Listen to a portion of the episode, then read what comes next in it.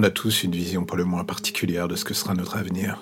On s'imagine gagner au loto, changer de vie, enfin avoir tout ce que l'on veut. Mais la vérité est que bien souvent le matin en se réveillant, on se rend compte juste que rien n'a changé. Et du coup on se met à réfléchir. Parfois beaucoup trop, à vrai dire. On devrait se contenter d'agir, de se mettre un coup de pied au cul et de trouver la force de ne plus rêver à ses ambitions, mais juste de les vivre pleinement. Enfin, tout ça, c'est dans le meilleur des mondes. Mais la vérité est qu'une fois de plus, ce fameux meilleur des mondes, il n'y a pas beaucoup de monde justement qui y vit. Nous, on s'entasse ici dans ce monde bordélique que l'on pollue jour après jour de nos idées noires, ou juste de nos mauvaises décisions. Le prix du loyer est bien trop fort, l'air pollué, l'horizon fumeux.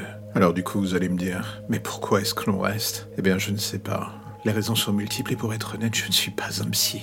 J'ai déjà assez de problèmes à gérer sur mon simple dossier, je vais pas me mettre à faire de l'analyse gratuite pour le reste de la planète. Et du coup, la question qui me revient encore en tête jour après jour, c'est la suivante. Est-ce que le monde s'arrêterait de tourner si je partais? Un peu à la mode écrivain maudit des années folles. Comme ça, sur un coup de tête, sur la route, pour aller voir ailleurs si l'herbe est plus verte, si l'horizon est plus sain et surtout si ma vie est moins terne. Eh bien, encore une fois, je ne sais pas. Je n'ai pas de réponse à cette question et sincèrement, je pense que l'on doit être un paquet à se la poser d'une manière ou d'une autre. Le vrai challenge est de voir comment chacun trouve la solution, comment chacun réussit enfin à colmater le trou dans le plancher de son existence, de sortir les doigts du cul et d'aller vivre pleinement sa vie sans se soucier du reste au final. C'est peut-être terriblement égoïste de penser cela. Mais pour être honnête, c'est ce qui me laisse pensif sûrement de la manière la plus flagrante qui soit, c'est que plus le temps passe, plus cette silhouette de l'égoïsme dans le lointain au bout de la route m'apparaît comme un échappatoire potentiel. Alors du coup, en attendant de trouver une réponse, je me contente de rouler, je traverse la voie express de l'existence en regardant à droite, à gauche, en gros en étant un spectateur de ma vie, une main sur l'accélérateur pour faire en sorte que les emmerdes restent à distance. Je sais, tout cela est paradoxal comme choix de vie, j'en conviens, mais bon, au bout d'un moment, il faut faire avec, faut accepter les choses. Cette vie, c'est la mienne.